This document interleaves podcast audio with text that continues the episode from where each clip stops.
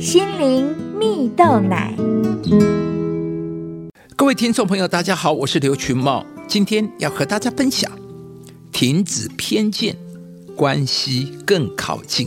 有一个故事说到，有位母亲带着五岁大的儿子到游乐园玩呢，而母子俩在游乐园里玩得不亦乐乎啊。到了午餐时间，两个人找了个阴凉处休息。这时，儿子打开背包，看见里头放的点心。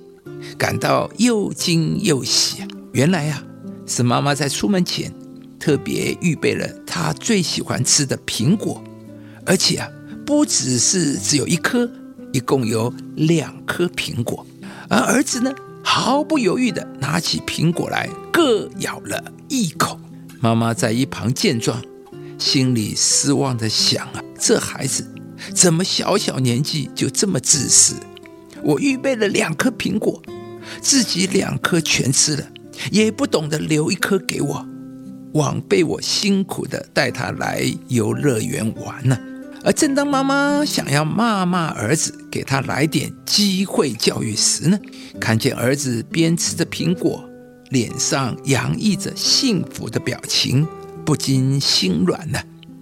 冷静了一会儿，便开口问儿子说：“啊，宝贝呀。”你能不能告诉妈妈，你为什么把两颗苹果都各咬了一口呢？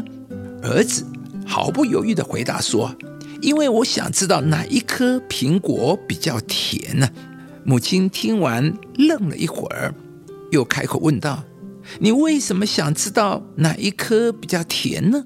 儿子一脸理所当然地回答说：“因为我想把比较甜的那一颗留给妈妈。”妈妈听完，欣慰地摸摸儿子的头，脸颊也落下了感动的泪水。亲爱的朋友，故事中的母亲误会了儿子把苹果各咬一口的用心啊。不过幸好，他没有对儿子破口大骂，而是耐着性子了解儿子的想法，这才免除了一次话语的伤害。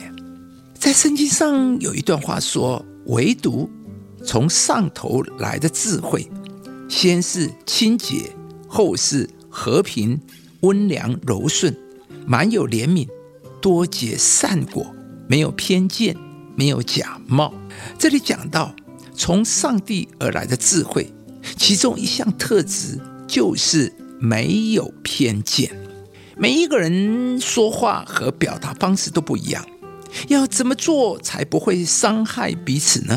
很重要的关键是，我们愿意彼此信任，不带偏见的与人建立关系。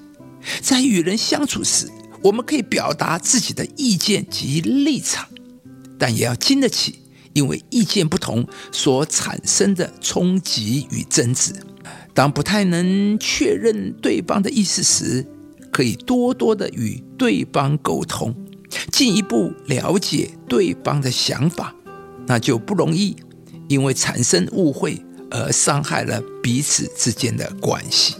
亲爱的朋友，你也想要跟人有美好的相处吗？在上帝那里有丰盛的智慧，能帮助我们能与人和睦相处。今天，愿上帝赐给你与人沟通相处的智慧，使你能够带着爱与信任学习。在冲突快要发生时，选择先与对方沟通，了解对方的想法，而上帝必要祝福你，使你和人之间的互动越来越美好，你也将成为受人欢喜欢迎的人。如今长存的有信、有望、有爱这三样，其中最大的是爱。